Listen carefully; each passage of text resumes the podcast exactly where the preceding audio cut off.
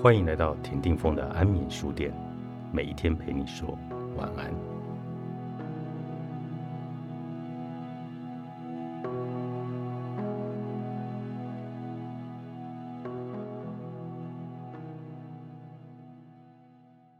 我们无法再造已经消失的东西，却有办法加快自然复苏的脚步。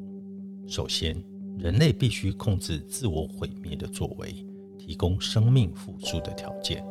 我们可以不再以垃圾、水泥、沥青污染陆地与溪流，将富裕成功的动植物重新放回栖息地。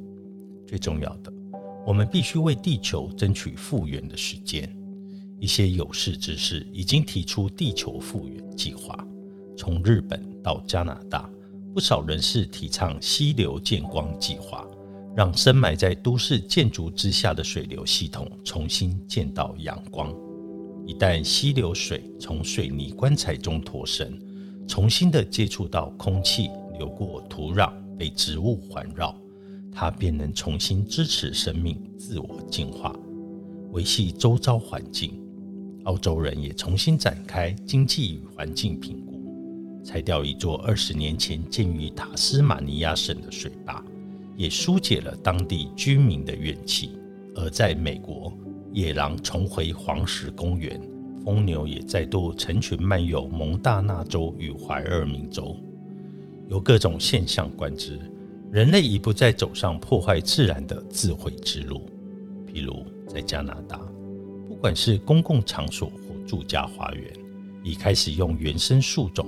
来取代外来的大量使用化学肥料，需要耗力的维护草坪与花坛植物，有机栽培不仅在经济上有利可图，而且不使用杀虫剂，让土壤恢复有机生气，生产力旺盛。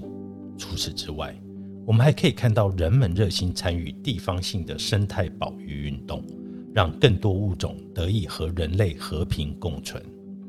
过去。人类只有能力摧毁村落、城镇、地区，甚至一个国家。但是这一次是整个地球遭受毁灭的威胁，这将驱使每一个人都做出道德选择。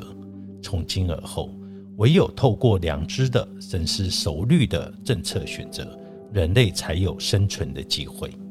历史告诉我们，人类有能力做出伟大的行动。面临危机时，甚至不惜牺牲生命。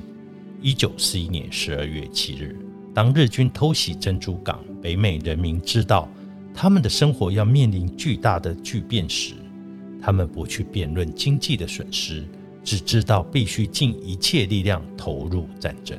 结果也赢得了胜利。地球现在面临的生态浩劫，套句艾尔里区的话。是同时发生一百万个珍珠港战役，面对生物灭绝的危机，我们必须把它当成珍珠港事件，尽速面对与处理。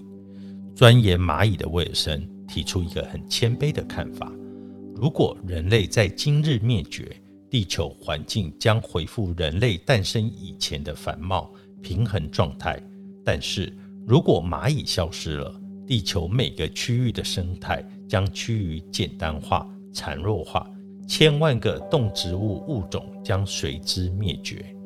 总而言之，人类必须抱定坚定的态度，改变现今的行为，重新检视人类与自然其他物种的关系。神圣的平衡，重寻人类的自然定位。作者：大卫·铃木，阿曼达·麦肯纳著，商周出版。